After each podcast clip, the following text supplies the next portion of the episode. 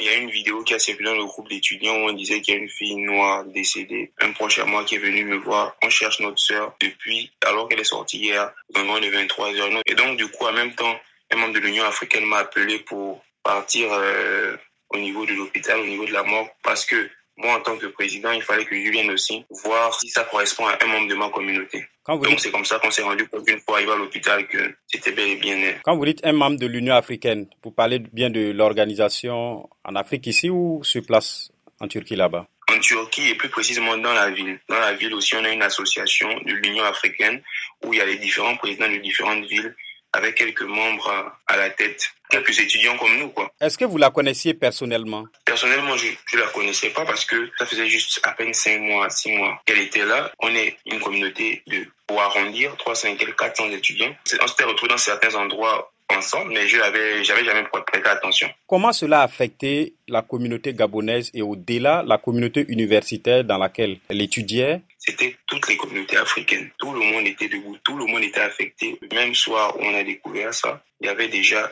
en quelque sorte des petites manifestations devant la gendarmerie. Donc, hormis le fait qu'on était attristé, il y avait plus de frustration, plus de colère.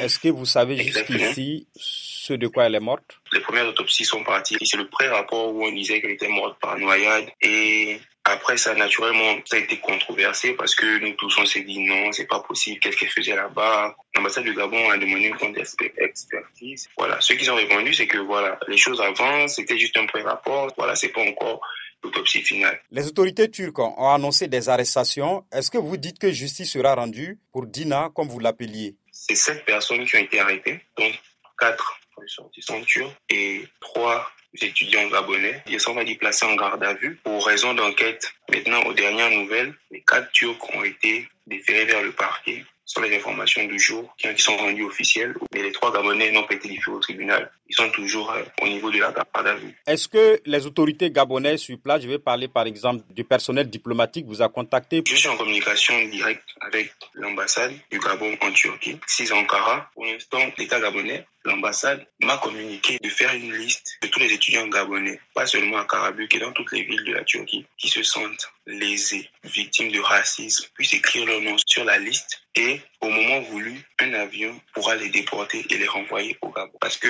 avec cette affaire-là, il y a beaucoup de choses qui sont sorties. On a l'impression que beaucoup de gens vivent le racisme, sont lésés, les conditions de vie ici ne sont pas bonnes. C'est pas mon avis. Par rapport à moi, à notre groupe, moi et l'Union africaine, qui sommes rentrés en contact avec eh, les autorités de la ville, comme le commissaire, nous a dit que par rapport à ce qui s'est passé là et par rapport aux différentes plaintes que vous avez, on va renforcer la sécurité des policiers dans la ville de Carabu, plus précisément dans le quartier où tous les étudiants se trouvent.